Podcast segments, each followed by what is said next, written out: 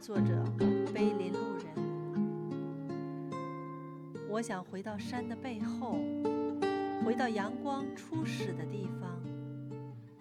我想回到田野和牧场，回到炊烟升起的家乡。鲜花已开遍山岗，鸟儿也飞回了北方。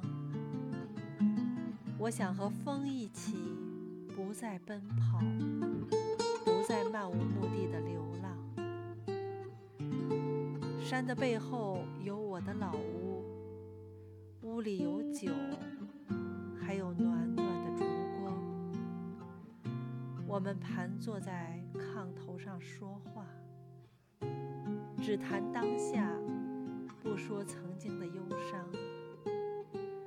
门外的树叶哗啦啦的响，